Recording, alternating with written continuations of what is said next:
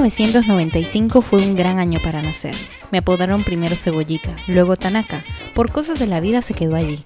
Más arquipeña que peruana, latina, orgullosa de mis orígenes y de mi comida, curiosa del mundo y de la vida. Empecé una aventura que no sabía que iba a cambiar mi destino. Me fui a estudiar a Canadá. Allí en medio de la blanca nieve me enamoré perdidamente, sin pensar en las consecuencias. Cursilerías, me dije. Esa no soy yo, también pasó por mi cabeza pero terminé cayendo aquí, en República Dominicana. Bienvenidos a Criterio Inmigrante, podcast de los mil y un consejos de mi canal.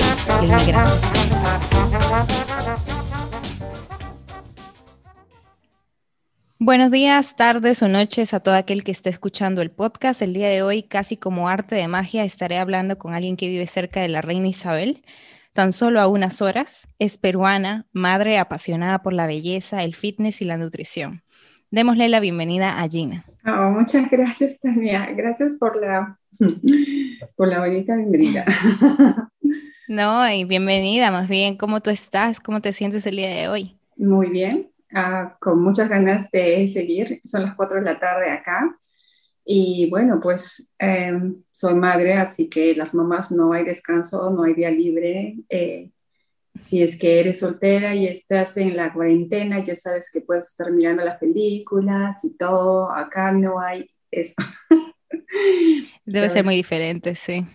Sí, yo pienso que en todo, todo el mundo, ¿no? Eres mamá y ya sabes, ¿no? Nunca, la de nunca acabar. La cocina es el lugar donde nos eh, jala más porque es, todo el mundo está comiendo mucho. Sí, más ahora en cuarentena y todo. Sí.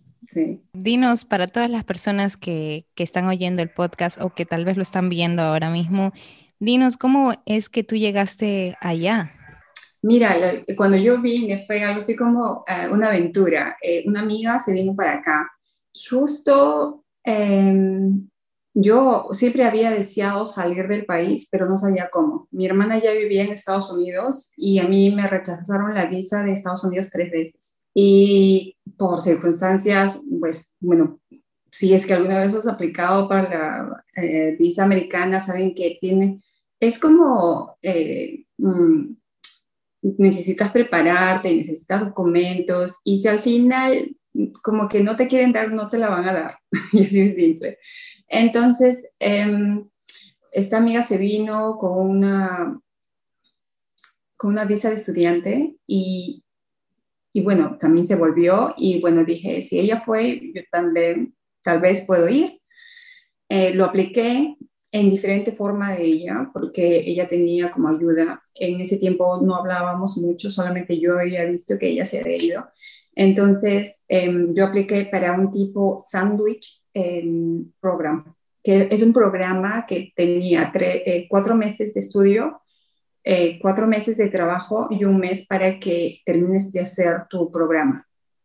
Eh, que era, en los cuatro primeros meses tenías que estudiar, los otros cuatro meses te mandaban a algún lugar de, de, Inglaterra donde eh, tú tenías que trabajar, te pagaban un, un poco de dinero, pero era más para que tú practiques el inglés, como que parte lo, del programa y el, el, siguiente mes era para que tú empieces a, ibas a clases, pero también tenías un, ah, un trabajo como que tenías que poner todo, tu, todo lo que habías aprendido ahí, qué es lo que más te gustaba. O sea, fue como para tener un certificado, ¿no? Tenías que ver toda tu, tu, experiencia que, de lo que habías hecho. Y cuando terminó mis nueve meses, yo me di cuenta porque cuando yo vine aquí, yo no podía hablar inglés yo no sé cómo me dejaron pasar porque ahora las restricciones son más altas. En el tiempo cuando yo me vine, que estamos hablando de 2006, las restricciones eran que tendrías que tener como elemental English, como que podrías hablar un poco, ¿sí? Dejarte de entender, pero al final yo no hablaba nada. Yo hablaba poquísimo, no, no sé ni cómo me dejaron pasar, de verdad. Y eso también, que los documentos que me pedían eran muchas cosas, era de que yo tendría que tener el dinero para los nueve meses para mantenerme sin pedir ayuda de nadie. Yo no conocía absolutamente a nadie en Inglaterra, entonces yo me venía sola, sin inglés, con poco dinero en mi bolsillo, porque en mi mentalidad 700 eh, dólares me iba a alcanzar para nueve meses, o sea, no sé en qué estaba pensando, de verdad. Es, eh, fue una locura todo lo que hice. De hecho, tenía un lugar donde quedarme por el primer mes que yo lo había pagado, pero si no, eh, estaba así, así. Me vine como en la aventura. Cuando eres joven, a veces no piensas en las consecuencias, simplemente lo haces. Cuando llegué, eh, era el comienzo del invierno, hacía un montón de frío, estaba triste porque no, no conocía a nadie, estaba sola eh, conocí dos amigas en la embajada cuando estábamos aplicando y las dos obtuvieron el, el visado, pero ellas venían meses después que yo. Entonces, al comienzo fue muy crudo y cuando trataba de expresarme era frustrante porque no podía decir nada y solamente apuntaba para querer algo. Eh, pensaba, como todos decían que encontrar trabajo es muy fácil y para empezar tenía que hacer mi CV, o sea, no, no podía hacer mi currículum vitae porque no sabía cómo escribirlo en inglés. En, en la escuela estaba llena de puros em, chinos y creo que eran ah, de otras partes de Asia. Y entre ellos se hablaban y yo, yo no entendía nada, yo era la única peruana, entonces era como perderme, no entendía a nadie, no comprendía a nadie, iba de la casa a, del lugar donde me quedaba, el señor que, en el que yo me quedé, me enseñó cómo tomar el autobús y, y de ida y vuelta, ida y vuelta. Y, y ya, pues eh, así pasé más o menos un mes hasta que mis otras amigas llegaron. Mis otras amigas llegaron ya ellas habían encontrado novio por internet, habían encontrado dónde quedarse, o sea, ellas la hicieron así linda, porque yo estaba sola y ellas encontraron todo, llegaron, su novio francés estaba esperando la una, el novio inglés le esperaba la otra y yo estaba, ¿y dónde estoy? ¿Qué pasó conmigo? Pero la gran diferencia entre de, mi caso y de, de su caso de las dos es que las dos eran fluidas en inglés. O sea, cuando mm. ellas eh, contactaron las personas eh, en, por cualquier página que, las, que, la, que ellas vieron, ellas practicaban todos los días. De hecho, una de mis amigas era como que hablaban todas las noches, escribía todos los días y ellas me dijeron, pues busca un novio en internet, no necesariamente para que tú tengas algo con él, pero para que practiques, porque te va a hacer hablar. Entonces empecé como que a chatear con personas y me hacían escribir porque yo no sabía nada. Los primeros tres meses la pasé muy duro.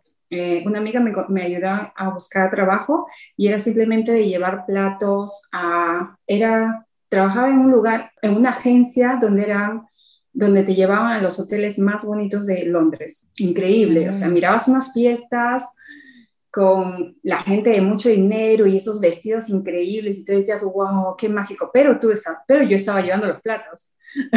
no me importaba porque era lindo mirar, ¿no? Era lindo como la gente que tenía dinero iba para allá y lo único que yo hacía era llevar los platos y no decía nada. Si me preguntaban nada, estaba así, no entiendo. Y, y volvía. Así que, y estaba súper cansada porque trataba de trabajar cuando estudiaba y el lugar donde trabajaba estaba lejísimos, así que la pasaba mucho en transporte. Hasta que llegó mi otro, la otra parte de mi programa, donde me mandaron a un lugar en el medio de la nada. Así, era como, era como una villa. No sé, ah, no sé cómo, ni cómo explicarte. Era un lugar que era como 45 minutos a una ciudad, 45 minutos a otra ciudad. Era el hotel había como un caminito para una villa que tenía como 10 casas y ya está, no había nada. Y el autobús solamente pasaba hasta las 7 de la noche, uno cada hora. Y este, no, no tenía internet, había una pequeña empresa, ah, como una oficina, algo así, ah, junto al hotel, donde teníamos que poner la computadora cerca a esa parte donde estaba la oficina para tener internet porque ni internet yo tenía, porque el hotel solo, solo compartía para ellos y no podía compartirnos a nosotros. Sí tenía un lugar donde quedarme, sí, este, me, ahí es donde yo aprendí. Y lo que yo más aprendí ahí es humildad, porque en, en mi caso, cuando yo viví en Perú, como que tú, ah, no sé, barres la casa, y esas cosas, pero eso lo haces por tu casa, porque dices, bueno, termina mi carrera, y tenía la idea de, oh, yo vengo acá a Londres y voy a conseguir un trabajo así decente como lo que yo me merezco. Eso no pasa. Tienes que pisar tierra y eso es lo que como, como que Dios, el universo, el mundo dijo, ¿sabes qué? Acá vamos a enseñar a Gina que así no son las cosas. Baja de tu nube. Sí, bájate de tu nube y ni siquiera así, bájate despacito, amor. ¿Sabes qué? El paso. Bájate. y bueno, tenía que limpiar los, los, el suelo, tenía que limpiar las mesas, tenía, estaba muy cansada, al punto de que mis manos me dolían, porque era invierno y yo tenía que coger muchas cosas y era muy doloroso que a veces hasta se burlaban, porque no, no entendía y se burlaban. Y el hecho de querer tanto entender, no quería escuchar a nadie, dejé de llamar a mi familia, dejé de llamar a mis amigos, de hablar español, y dejé completamente todo, porque dije, oh, tengo que enfocarme a esto porque si no, no voy a aprender. Cuando yo tuve la oportunidad de visitar a mi amiga a Londres y su novio era una persona muy estricta, era un abogado muy, muy parejo y siempre me dijo, tienes que aprender inglés en, su, en la forma como me hablaba, lo que yo entendía, ¿no? Cuando yo fui, yo me quejé. Yo le dije, ay, no, pero así me trata y yo tengo que trabajar así y bla, bla, bla. Y él me miraba y me dice, tú puedes quejarte todo lo que quieras, pero es la primera vez que podemos hablar. Es la primera vez que te puedo entender lo que me estás diciendo. Y eso para me, me quedé pensando y, y ahora pues mira, pasó tanto tiempo y digo, hay cosas en nuestra vida que siempre nos quejamos y decimos, ay, ¿por qué no pasa esto? Porque no le podemos esfuerzo, porque no nos dolió, porque estamos en nuestro lugar cómodo, caliente y no, y no nos movemos, por eso no hay cambio. Y ese fue un cambio tremendo para mí. Volví con otra mentalidad y dije, bueno, esto lo tengo que hacer. y, y lo hice. Terminó mi programa, volví a Londres, estuve un mes, terminé mi curso y me volví a Perú. Pero antes de volver a Perú, yo estaba consciente de que no había terminado, que mi inglés era intermedio. Yo podía tomar una conversación, pero no la podía jalar mucho más larga. Eh, extendí mi visa por un año, pero para extender mi visa yo necesitaba un sponsor. Necesitaba alguien que diga que sí, eh, yo tendría el dinero para, si es que necesitaba. Justo yo conocí eh, a un amigo que yo conocía muchos años por otra amiga que se había casado con un extranjero que me dijo, no me, no me preocupa enviarte mis papeles. Y esa persona me ayudó para que yo pueda extender. Si no lo hubiera tenido a esa persona, no me hubieran extendido la visa, porque personalmente yo no tenía ahorros en Perú. Tampoco tenía alguien que me avale el monto de dinero que la embajada me hubiera pedido. Eso fue una ayuda grande. Cuando me vine, me volví, busqué escuelas. En Londres las escuelas son más baratas que en cualquier lado, porque yo me quería mover a, Edimburgo y las escuelas no bajaban por el año de 2.000 libras o 4.000 libras, que es más o menos 3.500 libras por año o 4.000 libras por año, más o menos 5.000 dólares por año para estudiar. En Londres, la diferencia, obviamente que no eran escuelas buenas, pero era lo que necesitaba para la aplicación. Eran eh, más o menos las escuelas, podrían cobrarte como 700, 800 dólares por año. ¿Qué? ¡Wow! ¡Qué diferencia! Sí. La diferencia es abismal porque hay más demanda. Todo el mundo llega a Londres y es más fácil. Las escuelas donde yo vivo también son caras, porque yo intenté aplicarlo para una de mis hermanas y eh, el costo era altísimo. O sea, pasa, pasa al revés. Eh, usualmente en los países donde está más caro es en la capital, pero en Inglaterra es como en las ciudades más alejadas, donde tienes un poquito más de comodidad y estás fuera de la ciudad. Y eso es lo que les gusta a los londinenses, eso es lo que les gusta a las personas y por eso es que cuesta más caro. Eh, no, no, eso es la escuela. La escuela, la, ah, la, vida, la vida en, en Londres es carísima. Ah, okay. es, es cara, es depende, la demanda en las escuelas, porque hay un montón, es, es más bajo el costo, pero afuera es más eh, caro porque hay mucha gente que viene de otros países que tienen más poder adquisitivo. Además, como que las escuelas en Londres es más para negocio. Es como que, bueno, ya, este, a ver, firmaste esto y bueno, si quieres vienes a la clase y si no quieres, no, no hay mucho cuidado. En la, primera escuela que yo apliqué era muy estricta. O sea, vienes y vienes. Y si no vienes, vamos a tener que, que reportarte a la home office, que es como migraciones. O sea, tú tienes que venir todos los días y no puedes faltar tres veces al menos que tengas una excusa muy grande. Porque cuando yo llegué, en un momento yo tenía muy bajo el nivel de dinero que dije, bueno, yo tengo que trabajar más días. Y mi amiga me dijo, pero dile a tu escuela. Y la escuela me dijo, no, si tú, no, tú, tú viniste acá para estudiar, no para trabajar.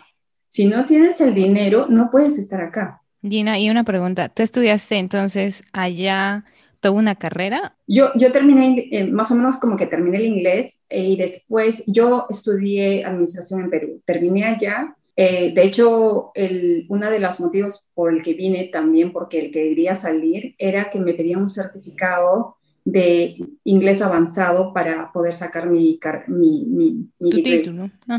Entonces lo tenía que terminar sí o sí. Después estudié como como asistente contable por cuatro años, entonces tengo eso y también llegué a trabajar en la embajada peruana, en el consulado peruano de Londres. Oh, wow.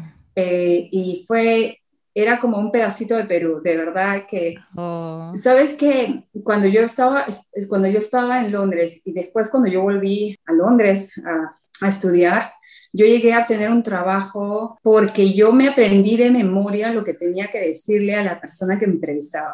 Así tan fuerte fue, fue la de Dios, porque fue que, qué raro, porque yo llegué y dije, ya ahora necesito trabajo y necesito un trabajo así permanente y necesito obviamente la escuela. Y sí apliqué a la escuela más barata, porque obviamente en ese tiempo quería necesitaba el dinero para devolverle a mi hermana porque ella es la que me había prestado. Y obviamente que el otro trabajo de, de parte del sándwich tú realmente es como una propina, no es como para vivir. La tienda es como que le llaman la tienda de la reina.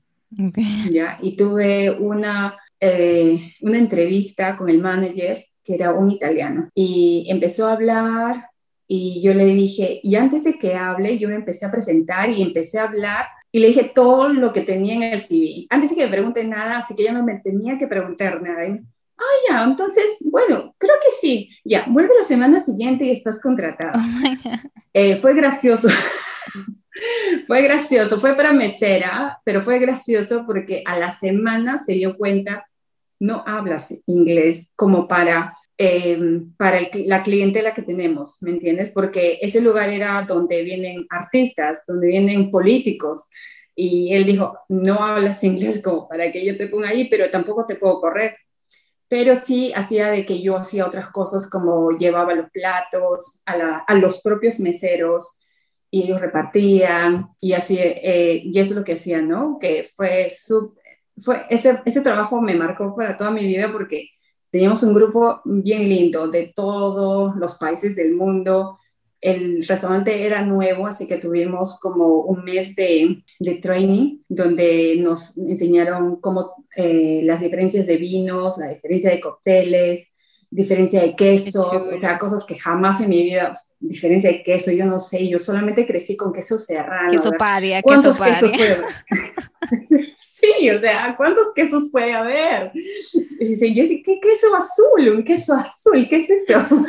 Pero es increíble, o sea, fue para mí un lujo tener y mira, haber visto todo eso sin poder haber entendido, porque obviamente hay un profesor, que te está, un entrenador que te dice, ah, ya estoy, no le entiendo nada y prueba el vino, ¿no? Y al final, ahora sí, ya lo sé, pero lindo, es muy bonito. Y, poco a poco empecé a ascender en ese trabajo y llegué a ser recepcionista. Y después me moví a otro trabajo y después llegué como asistente de la contadora en la embajada peruana. Y ahí conocí, y ahí fue como que ya me estaba adaptando a la vida inglesa y a la forma inglesa, pero ahí volví al pequeño lugar donde estaban los peruanos. Y me sentí como que era diferente el trato, era distinto, y ya para eso ya me había casado, ya había conocido a mi esposo. Ah, cuando la gente me pregunta, ¿cómo lo conociste? Lo conocí en un PAM, no le entendía nada, él no me entendía nada, salimos, nos enamoramos supuestamente, y fue algo así como que yo me eh, la, la, pensión de mi casa se, se acababa en el cuarto donde yo vivía, y yo no podía encontrar un lugar y él me dijo, vente acá mientras que buscas y al final nunca y me llegué a mover de su oh. casa. ah, pero qué bueno. Qué bueno. O sea, Gina, tú tuviste todo ese tipo de cosas y tú recién llegaste a acoplarte a la cultura inglesa ya cuando tú empezaste a conocer y trabajar en la embajada peruana. Eh, no, cuando yo empecé a trabajar en la embajada peruana me di cuenta de la diferencia, porque hasta ese momento yo solamente había vuelto una vez a Perú. Hasta ese momento yo seguía en mi, en mi cabeza, estaba tan enfocada a aprender el idioma y a vivir que no me había dado cuenta de la diferencia. Sabes, en Perú somos muy abrigadores, somos, abrazamos mucho, somos muy querendones. De la misma forma, cuando tenemos mucha familia, como que eh, todos estamos metidos en todo. Sí, y por decirlo en las buenas y en las malas, ¿no? Eh, ¿Tienes un problema? Acá estoy. No tienes un problema, acá estoy. Sí, es, así es somos los peruanos, ¿sí? Entonces, acá en Inglaterra, como que la gente no se mete en tus líos. O sea, tienes tu prima, tu hermana, bueno, sí, siempre es como que es tu espacio. Mm. Necesitas ayuda con tus hijos, es tu problema. Nadie va a ayudar. Mi suegra me ayuda mucho, pero a la forma como los ingleses ayudan. No, no es que yo me voy a ir a trabajar y sabes que te dejo a los niños. No, no. Mm. Sí hay algunas inglesas que lo van a hacer por sus hijas, pero es muy poco. Y en Londres es poquísimo, peor. Yo me, me mudé cuando quedé embarazada y de hecho dejé la, eh, la embajada peruana porque solamente estaba haciendo prácticas de lo que había estudiado y ahí es donde me di cuenta la diferencia, ¿no? Eran como que, ay, ¿cómo estás? Y nos volteamos y como, ay, este problema tengo que en eso. Y yo decía, oh my goodness, sí es como, pero... y es como que eh, me decían, señora Gina, señora Gina Ninanya, señora Leda, y, y acá en Inglaterra nadie te dice señora, así sea mayor o menor, es tu nombre. Gina. O al menos que quieras decir a alguien doctor. Entonces como que me hacía sentir un poco mayor y vieja. Yo decía, como que me choca que me digan señora.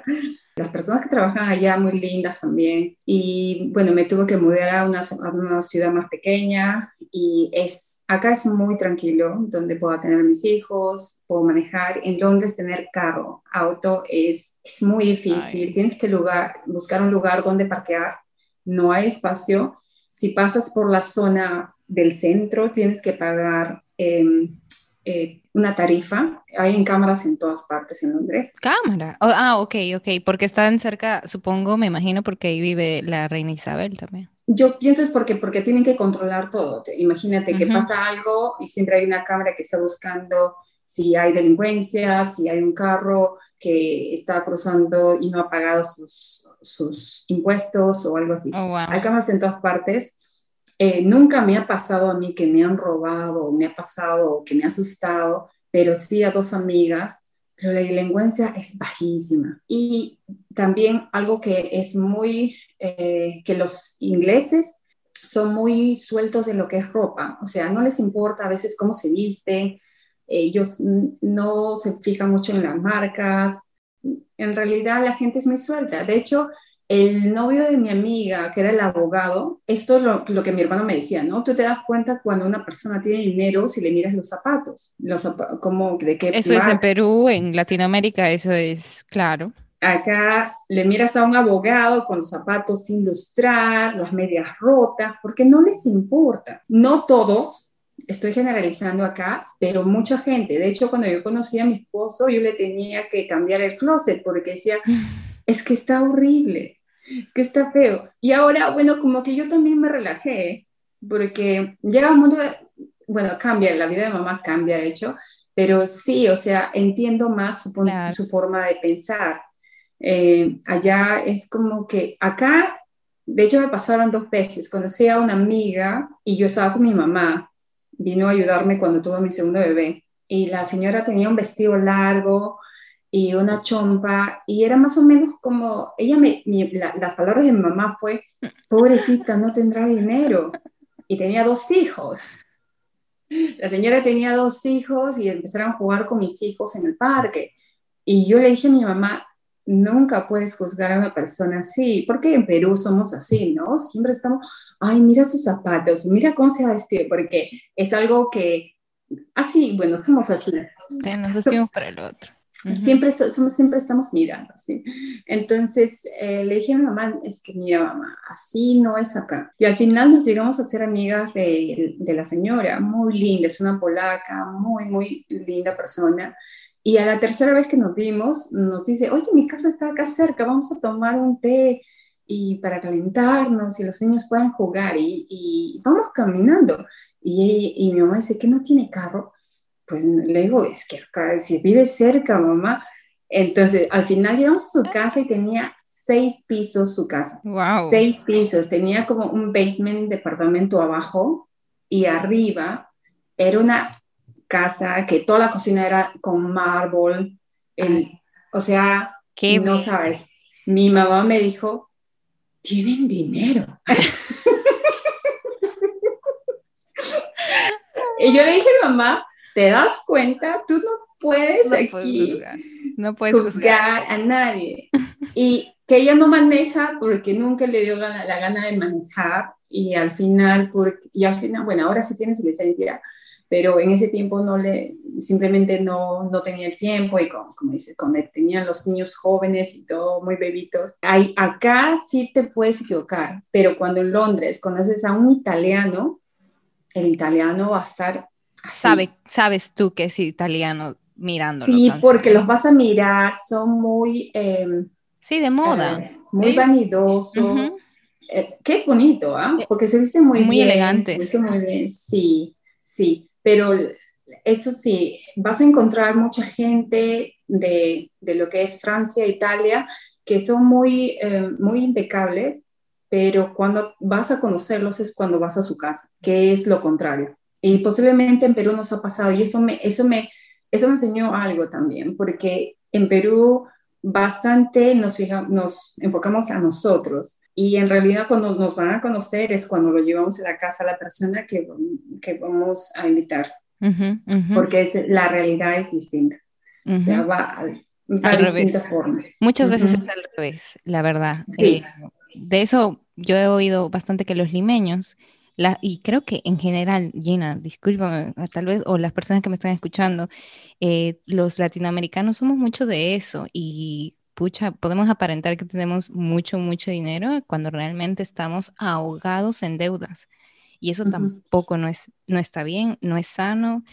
Eh, yo prefiero ser como esa polaca, literal, vestirme como sea, que me vean como una loca, pero al final llego una, a una cocina de mármol y puedo tener lo que yo quiero en mi casa, literal.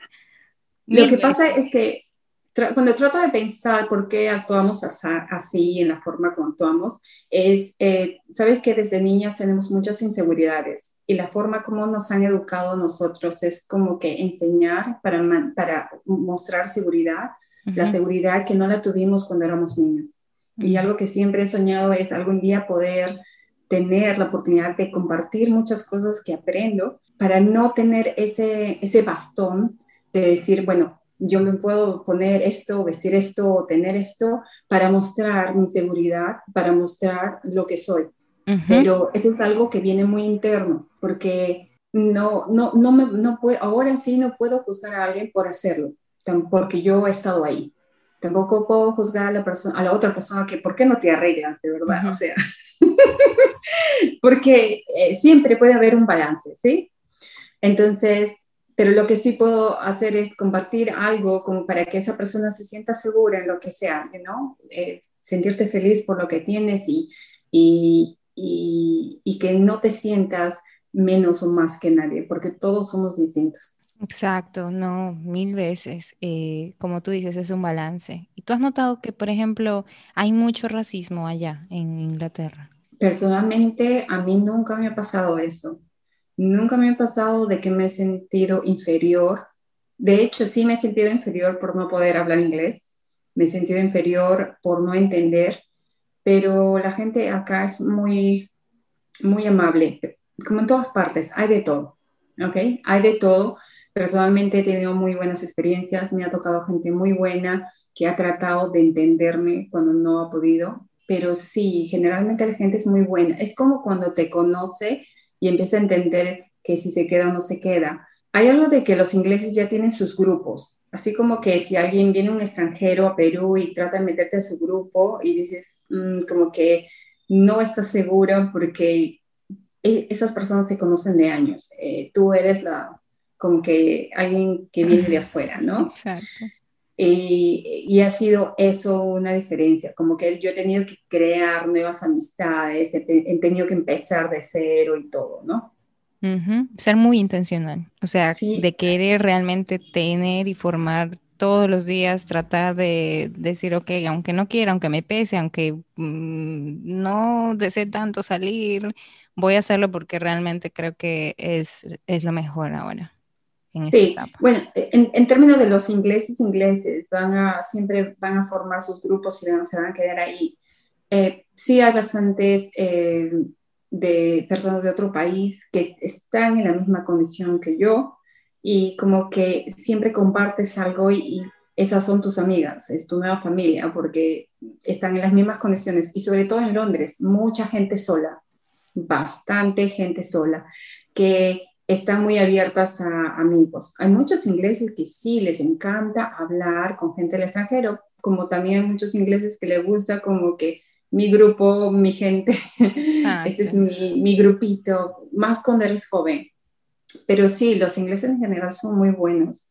Eh, no son tan apapachones como en Perú o querentones, pero también algo que me sorprendió fue como eh, cuando yo vine, ahora yo sé que está cambiando, cuando yo vine, yo dejé a Perú con mucha forma de pensar eh, que bueno, si estabas tomando con tus amigos, los hombres, no solamente puede ser, las mujeres también, y tú dices, bueno, yo eh, tengo una otra persona también, no solamente tengo una novia, tengo dos novios, tengo tres novias, novias, es más para los hombres, ¿verdad? Como que todos los amigos dicen, bravo, tienes, eres un macho y tienes tres novias, bla, bla jamás lo he visto acá. Si, no es que no engañen a las mujeres, no es que no les mientan a las mujeres, pero que tu grupo social lo acepte como algo bonito que estás haciendo, no lo van a aceptar. ¿Me entiendes? Qué bueno. Sí, o sea, puede ser de que sí hayas tenido tus cosas, es, eh, en todas partes pasa, pero acá que te aplaudan por haberle hecho, eso no va a pasar. Qué bueno. Ok, ya. Eh, claro que ahora cuando yo fui a Perú, la última vez, había cambiado un montón las cosas porque las mujeres se han vuelto como más fuertes, están estudiando, se están desarrollando solas y es como que, bueno, acá no estamos para aguantar esas cosas.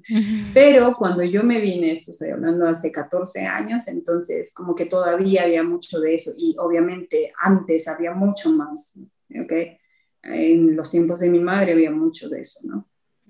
No, Londres y eh, bueno, en Inglaterra definitivamente ellos hacen, tienen una cultura, como tú dices, un poco más privada, más de, esta es mi vida, so voy a protegerla, voy a proteger eh, bastantes, tal vez, datos muy particulares de mí, de, desde lo que yo vivo y todo eso.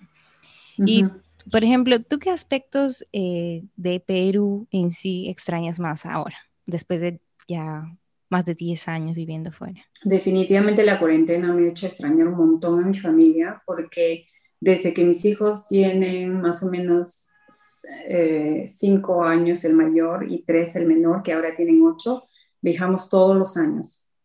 Todos los años en verano acá, invierno en Perú, viajamos para que ellos aprendan español porque para mí es muy importante que ellos entiendan a mi familia. Y este año me ha chocado un montón no verlos para mí fue como una costumbre porque nos quedábamos un mes allá, o sea, es un montón de tiempo, ¿no? Y como que no llegaba a extrañar a Perú. Sí, me encanta la comida peruana. Eh, te voy a decir, ahora soy vegana, así que no como carne o nada de lácteos o nada que venga de animales. Y a pesar de eso, me encanta la comida peruana en términos que te puedes comer una causa que no tenga nada de eso, te puedes comer papa la. De hecho, estoy haciendo mis, eh, mis experimentos de cómo sacarle el sabor igual. Claro. Pero eh, me encanta la familia, mi familia de esperarte, de preocuparse por ti, ¿sí? Eh, el cariño de la gente, de cuando vas a comprar, ay mamita, ¿qué te atiendo? Acá quién te va a decir, ay caserita, ¿qué te puedo atender? Y es tan lindo ver a la gente. No sigas, Gina, no sigas. es cierto. de verdad que es lindo sentir, eh, me, gusta estar allá, es bonito. Eh, sí, las dos veces que hemos estado allá nos han robado. Y también es como que, ok, acuérdate otra vez, o sea, mm, sí. Estamos en Perú. Estás en Perú, sí. Es como que sacúdete otra vez, esto es lo que pasa. Em, sí, felizmente teníamos seguro en las dos veces, así que como que no, me, no es que oh, me sentí pésimo. Y fue algo muy en las dos veces fue algo, no es que me tiraron al suelo y me arrancharon la cartera, fue más como que algo muy, muy, muy tonto. Muy sutil. Fue como que, sí, fue, en realidad fue mi culpa porque yo me saqué la mochila, la puse detrás de la silla, o sea, fueron cosas obvias para un peruano que vive constantemente ahí y se acuerda, y para mí no, no fue obvio, pero obviamente sí, ¿no? cuando pienso ahora digo, ¿en qué estabas pensando? ¿Por qué lo tenía? Mi hermana dejó la bolsa en el taxi y obviamente el carro, el taxi arrancó. Y bueno, cuando nos ponemos a pensar, decimos, bueno, ¿en qué estábamos pensando, no? O sea, ahora la última vez creo que no, eh, sí, no, sí no, se, no perdimos nada, absolutamente nada, pero fue como que una llamada de atención. Claro. No, pero eh, tengo una pregunta, Gina. Entonces, en estos, en estos años que tú has estado viajando, ¿tus hijos conocen Huancayo?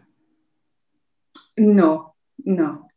Eh, de hecho, fue en Huancayo donde la segunda vez que me robaron y en Huancayo no hay muchas cosas para niños eh, y no tengo amigos tan cercanos ahora, porque yo me crié en Huancayo y fue a Lima hasta desde los 12 años hasta los 18.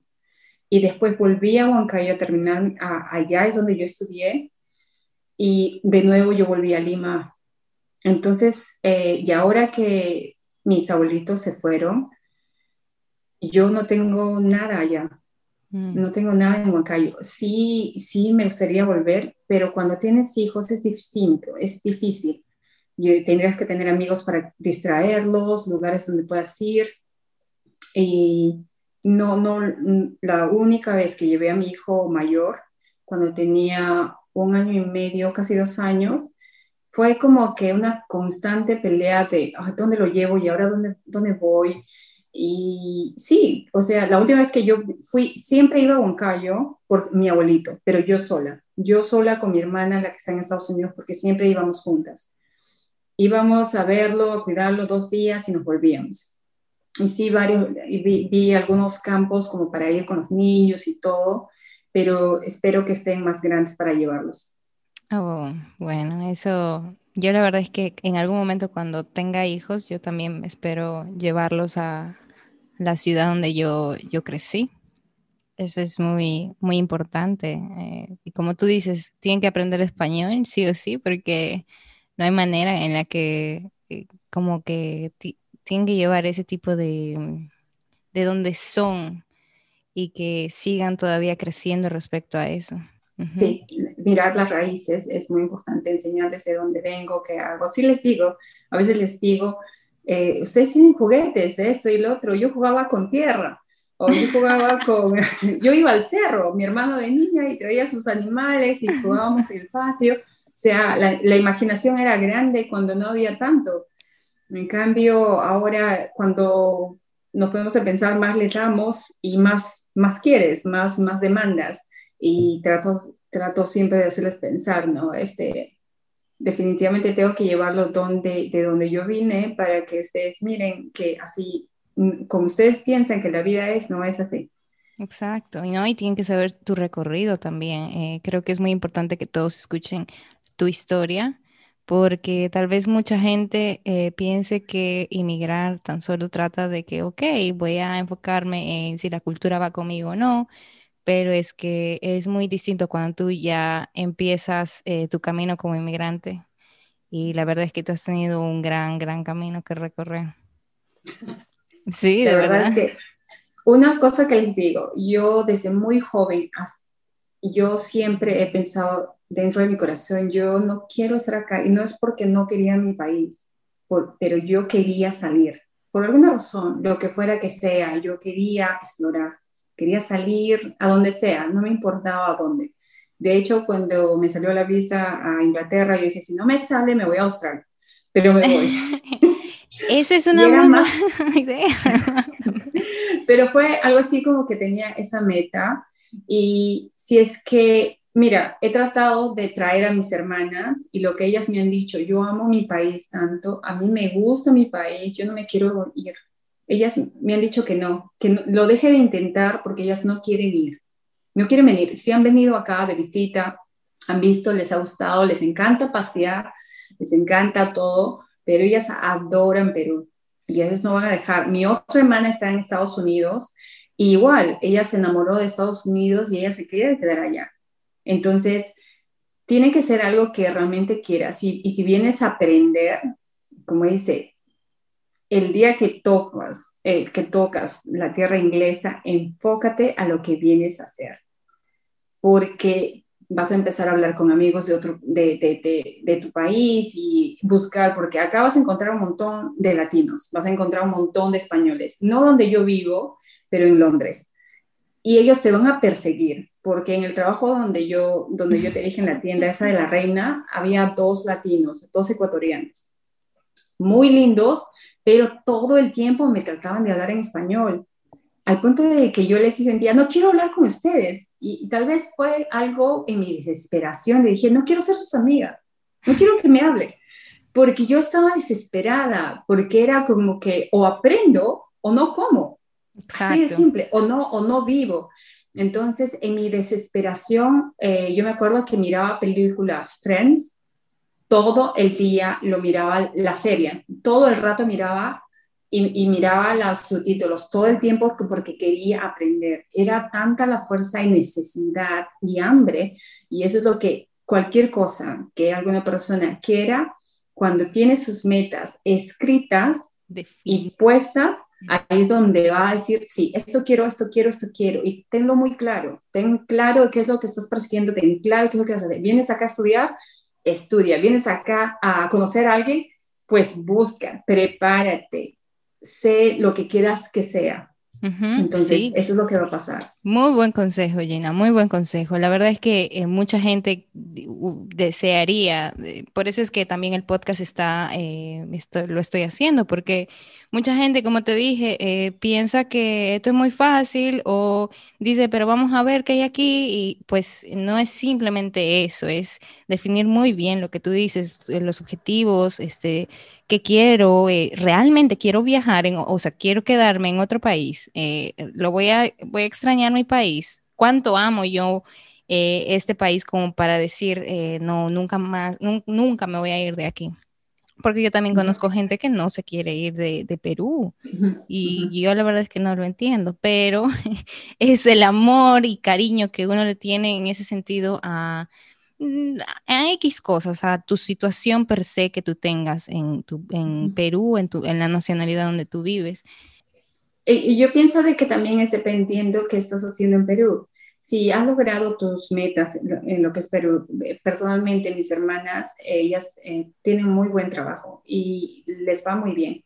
Y como que llegan a casa y la comida está lista y todo está muy bonito, entonces tú dices, ¿por qué alguien cambiaría? Porque ellas han visto mi realidad. Acá nadie me ayuda. O sea, estás pensando de que viene, voy a contratar a una chica que me venga a limpiar y que me venga a hacer los mandados, no hay. Aquí la niñera cuesta carísimo. O sea, eh, acá no hay la amiga que me cuide los niños, o la vecina, o la tía, la prima, no hay nada. O sea, tenerlo en cuenta porque tiene sus beneficios y tiene también sus desventajas, todo. Aunque puedes tener algunos beneficios de tal vez encontrar a alguien que sea muy bueno y que te cuide. Esa persona que te cuida obviamente va a esperar algo porque es un intercambio y acá no hay nadie para que ayude.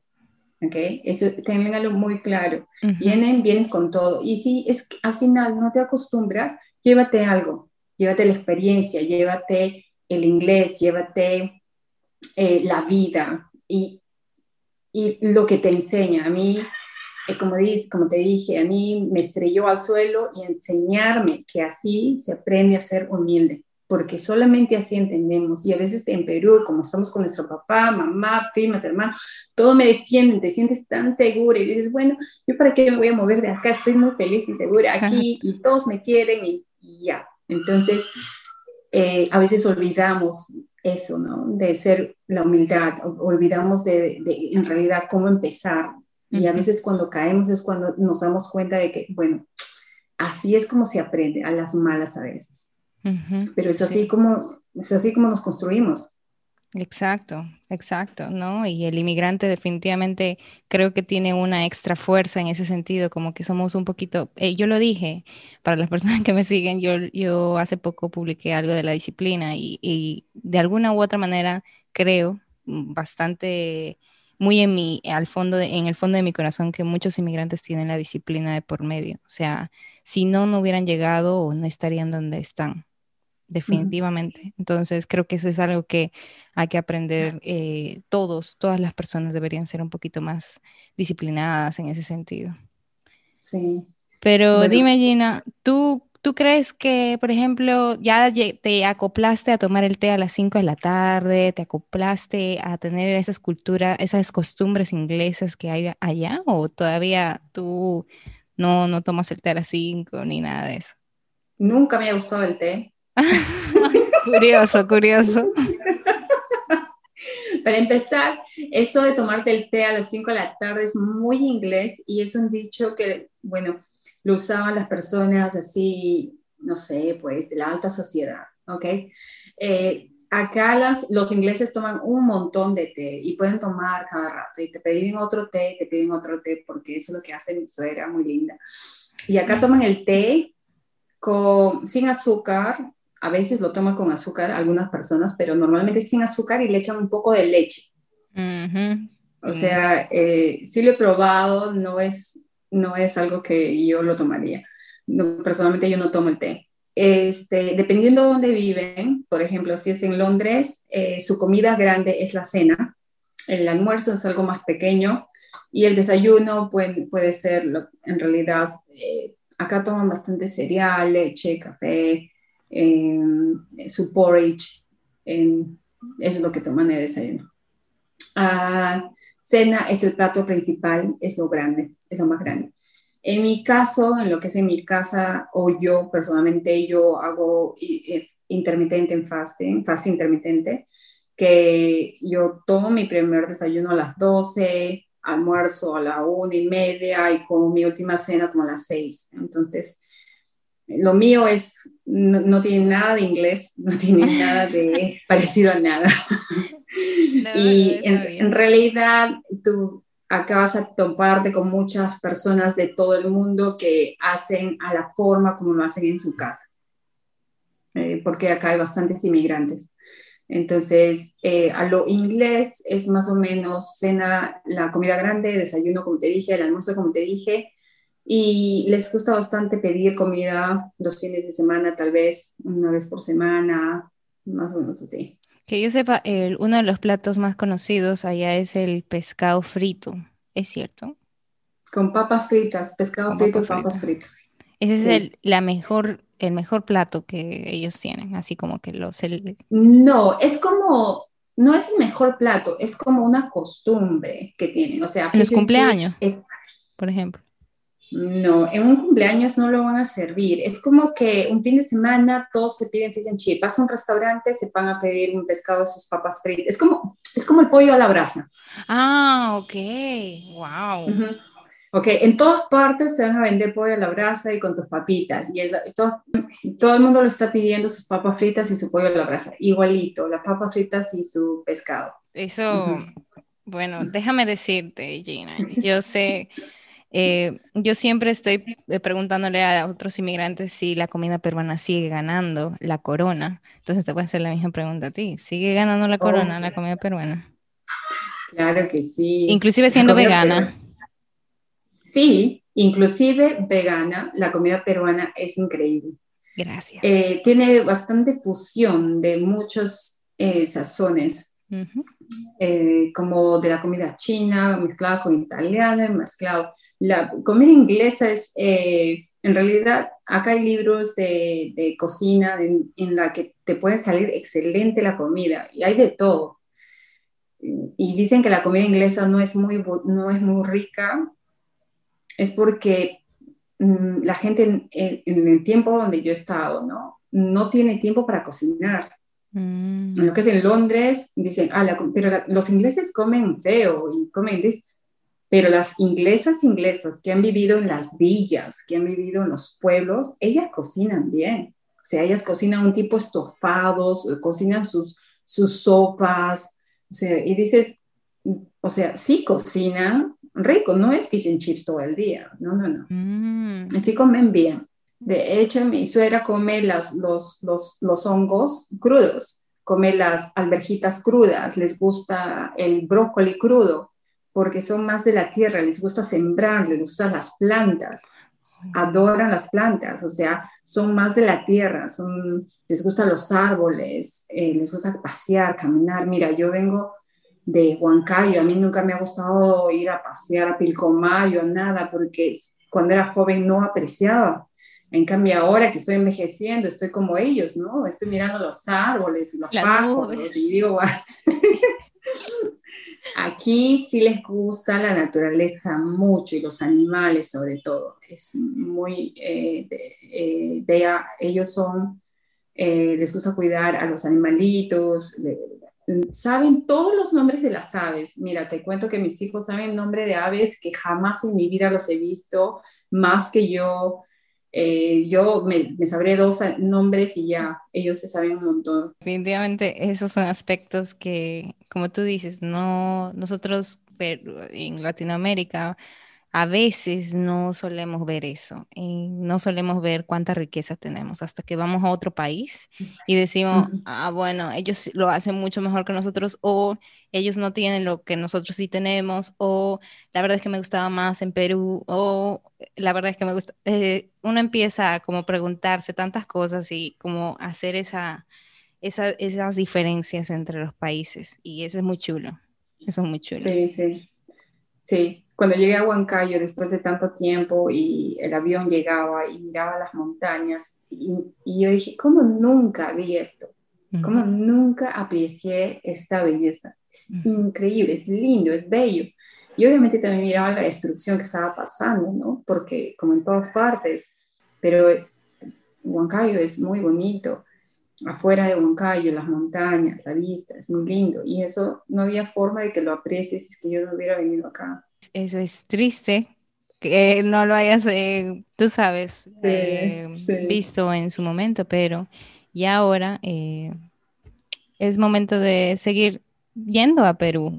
Y cada vez que uno va a Perú ve cosas nuevas. Ahí es cuando, por ejemplo, yo quiero ir a diferentes sitios ahora la próxima vez que yo vaya y, y ese tipo de cosas realmente te alientan como a, a, cuando tú veas a tu familia tener ese tiempo de, comunión con ellos, de poderlos eh, apreciar mucho, mucho más. Creo que no deberíamos dar por sentado eso. Estás en Puerto Rico, dices, ¿no? No, en República Dominicana. Ah, perdón, Dominicana. Sí. Yo también fui, es lindo. ¿Viniste aquí a República Dominicana? Sí. ¿Cuándo? Cuando tenía 21 años, o sea, hace más o menos 18 años. Sí, eh, República Dominicana es un país muy particular porque eh, tiene mucha em, tendencia a hacer lo mismo o muchas de la música, de las costumbres, etcétera, tiene mucho que ver con Estados Unidos. Entonces, eh, ah, es como un país muy americanizado en ese sentido, porque en Perú escucharemos pop, escucharemos ciertas cosas eh, y a pesar de tener en las redes sociales cierta, cierta información que es súper rápida, eh, no es, yo nunca he visto nada como República Dominicana en ese sentido. No sé Mm, por qué, nunca lo había visto. Eh, yo vengo de- igual de una ciudad pequeña, Arequipa. Es una ciudad fuera de Lima, que Lima es la ciudad más céntrica de Perú. Arequipa no, entonces como que crecí en una ciudad tranquila, eh, caminando, etcétera. Y aquí, me, aquí, aquí tú me ves eh, con un montón de tráfico justo afuera de mi calle, eh, con, Oh, o sea, es, es como Lima, es como Lima. Entonces, ah, es, es diferente, pero definitivamente me hace extrañar mucho mi ciudad. Yo, por ejemplo, mi Londres era mi Arequipa, en ese sentido. Eh, la verdad es que sí, lo extraño muchísimo porque yo amo caminar. Entonces, esa libertad que Sí, tú tienes de poder caminar, de simplemente sí, salir y ser libre, sí. eh, es algo con lo que hay que tener Oh, I cuidado aquí. Solamente vine de paseo, así que no, no vi mucho. Sí, pero es muy bonita, la gente siempre está feliz. Nunca, tú nu- yo nunca he visto a un dominicano muriéndose de la tristeza ni quejándose. O sea, los peruanos creo que somos un poquito más lastimeros en ese sentido, como que, y esto, y lo otro, y estamos como que, pero le metemos garra, igual. O sea, nos quejamos, pero a la vez trabajamos. Sí. Aquí, eh, pues nunca he visto una persona quejándose o estando malhumorada mucho tiempo, Mm. como que siempre son alegres, y cosa que yo no entiendo, pero No. bueno, Acá, acá es totalmente distinto porque acá los ingleses son más callados, son más privados. Es como que le tienes que sacar las palabras de la boca para que te cuente, te diga, te pregunte, porque son como más cortos. Acá ah, yo me puedo hablar todo horas y horas. Ellos como que, ah, ajá, y te escuchan y ya sabes cuándo tienes que irte ya. Cuando ya están calladitos y te miran. Algo que me acuerdo es que am, cuando alguien te viene a visitar, acá normalmente le, le- le sirves un, un té o un café, ya está. En Perú llegas para el desayuno, no sé cómo, pero al final te quedas todo el día. ah, eso es cierto. Ok, ya, acá no. Acá estás como 15, mm, media hora tal vez y ya no eres bienvenido. O sea, no es que te lo van a decir, sabes que como que ándate, pero como que tiene su tiempo límite. Segundo, si alguien toca tu puerta sin que te haya avisado, simplemente es como, hola, ¿cómo estás? Un ratito chat y bye. Y hasta en la No es puerta. como que, claro, o sea, no es como que, ay, entra, pasa, te sirvo algo, porque eso mi madre, ¿no? Ay, hijita, ¿qué le vas a ofrecer? Han venido y le digo, mamá, acá solo se ofrece té y café.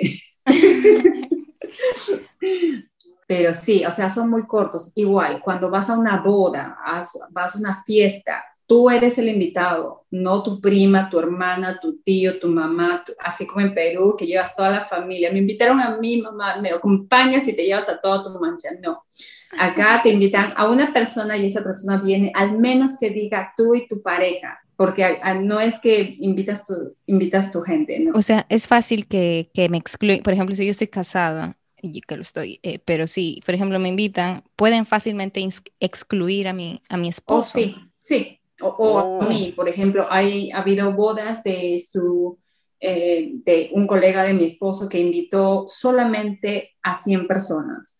Entonces, mi esposo está invitado sin parejas, porque las, los cupos son tan pequeños, Limitado. porque las, ¿cómo lo organizan? Es como que acá se sientan cinco personas, acá cinco personas, o sea, no hay espacio para nadie. Y eso también, si es que tú faltas, es muy rudo no decirlo. O sea, no es que al final decidiste, cambiaste de, de, de parecer y no, no vas. O sea, es recontra rudo. También llegar tarde a una cita, llegar tarde a, a un meeting, es muy rudo llegar. Eh, para ellos, eh, cinco minutos, diez minutos, posiblemente es aceptable, pero tú llegas más tarde, esas personas eh, puede ser una vez, pero después como que no es aceptable, es muy rudo hacerlo.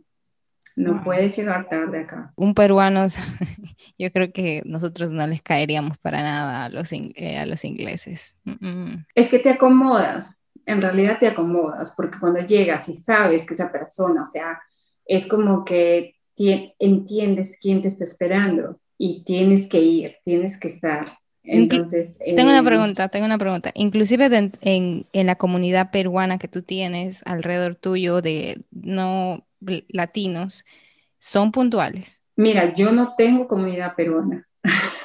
O, Por lo mismo que yo tengo amigos peruanos, amigas peruanas en Londres y normalmente sí llegamos más o menos a tiempo porque como que nos hemos acostumbrado. Casi todas ellas tienen sus esposos ingleses.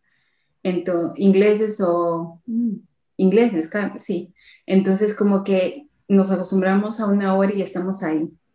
Yo pienso de que se acoplan a cómo está, pero de alguna forma yo voy a Perú y este, a pesar de que sabemos la hora y todo, en Perú por alguna razón siempre llego tarde.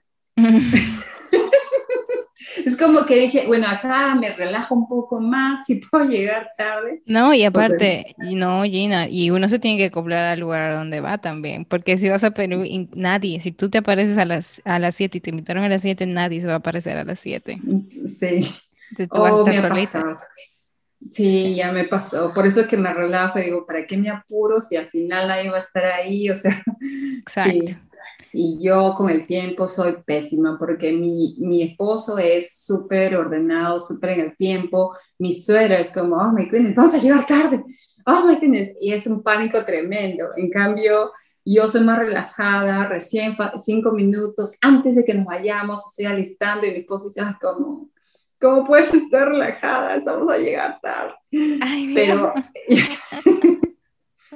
pero antes era como una hora, ¿no? Porque en Perú, honestamente, el esperar una hora no es, no es algo como que digas, ¡ay, qué barbaridad! Porque, porque sí lo hacemos. y sí hay.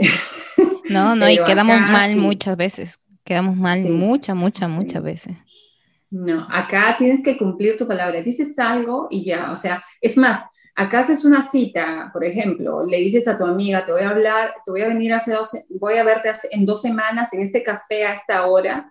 La persona te va a decir un día antes, tal vez, tal vez, ¿sabes qué? Te va a confirmar. Pero tal vez no te confirma. Esa persona te está esperando ahí. ¿Ok? No es como en Perú. Una semana antes, otra vez te pregunto. Tres días antes, otra vez te pregunto. Entonces, a la hora te pregunto, otra vez, porque... ¿No seguimos viendo? Exacto, exacto. No necesitas más confirmaciones, ya te he dicho que te voy a ver, o sea, qué pesado, porque me preguntas otra vez.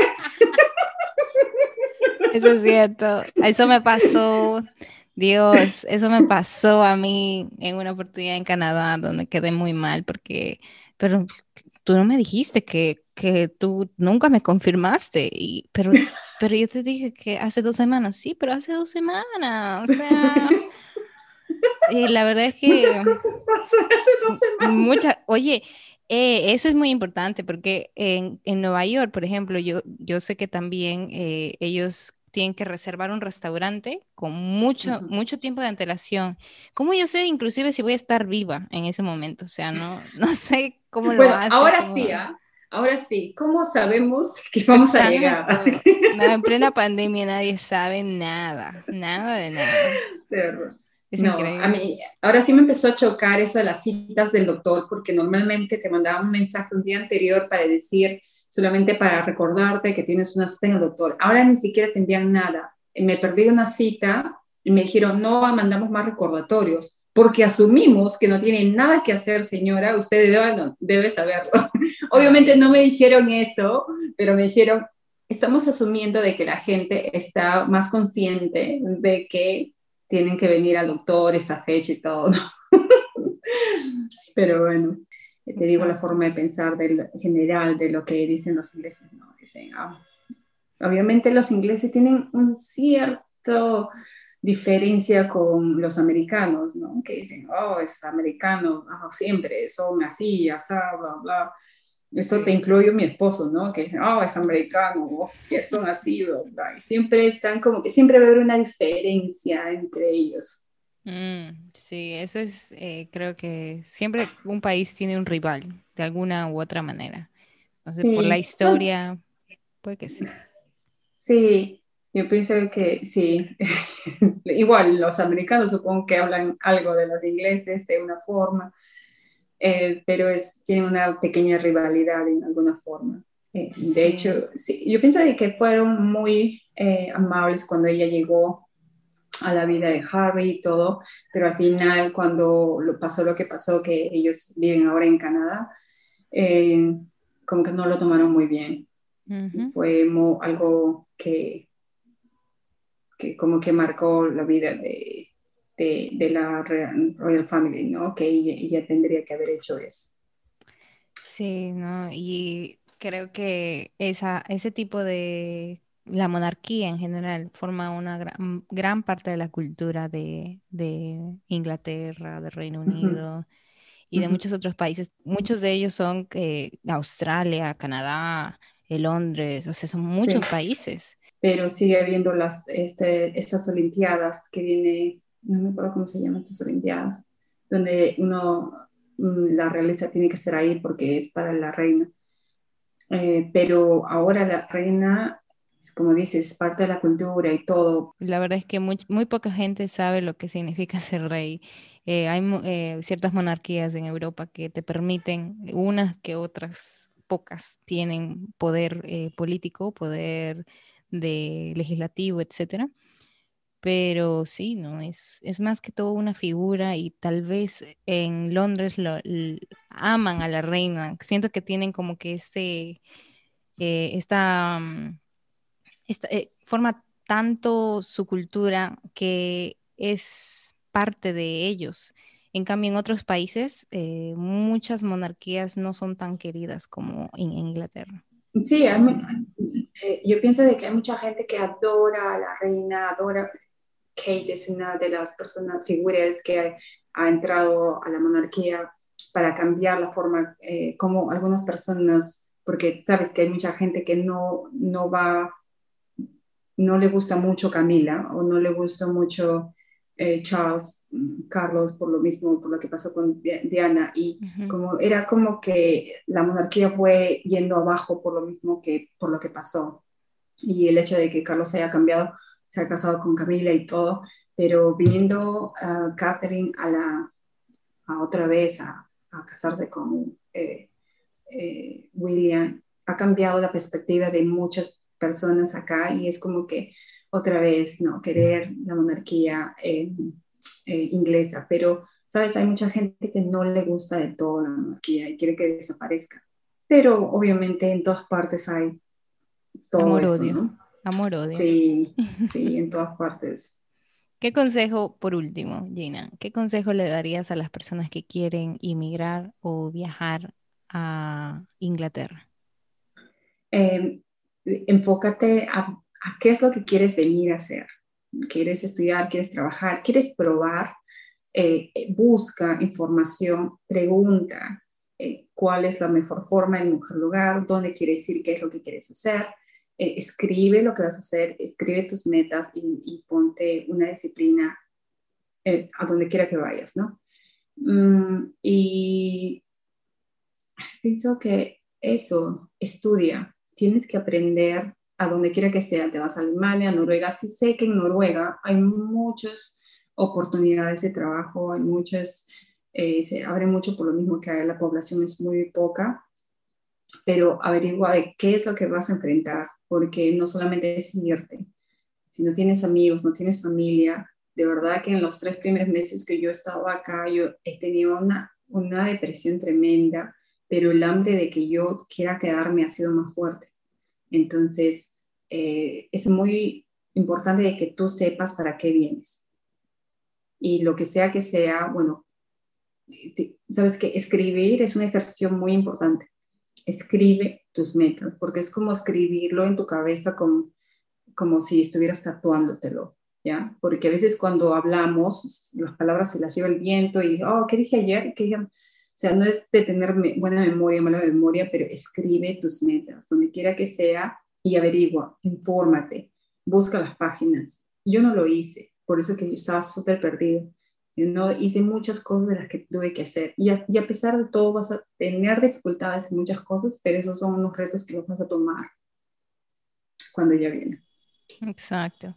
Bueno, nada, Gina, muchas gracias por el día de hoy, eh, por estar acompañándonos en el podcast. Tal vez haya alguna persona que nos esté escuchando que se anime a investigar un poquito más sobre Inglaterra o tal vez eh, quizás a alguien que esté en Inglaterra ya em, es bienvenido para formar una bonita comunidad aquí también. Entonces, nada, te agradezco mucho por tu tiempo y nos vemos tal vez en otro episodio. Muchas gracias. Muchas gracias. Cuídate. Gracias, Tania.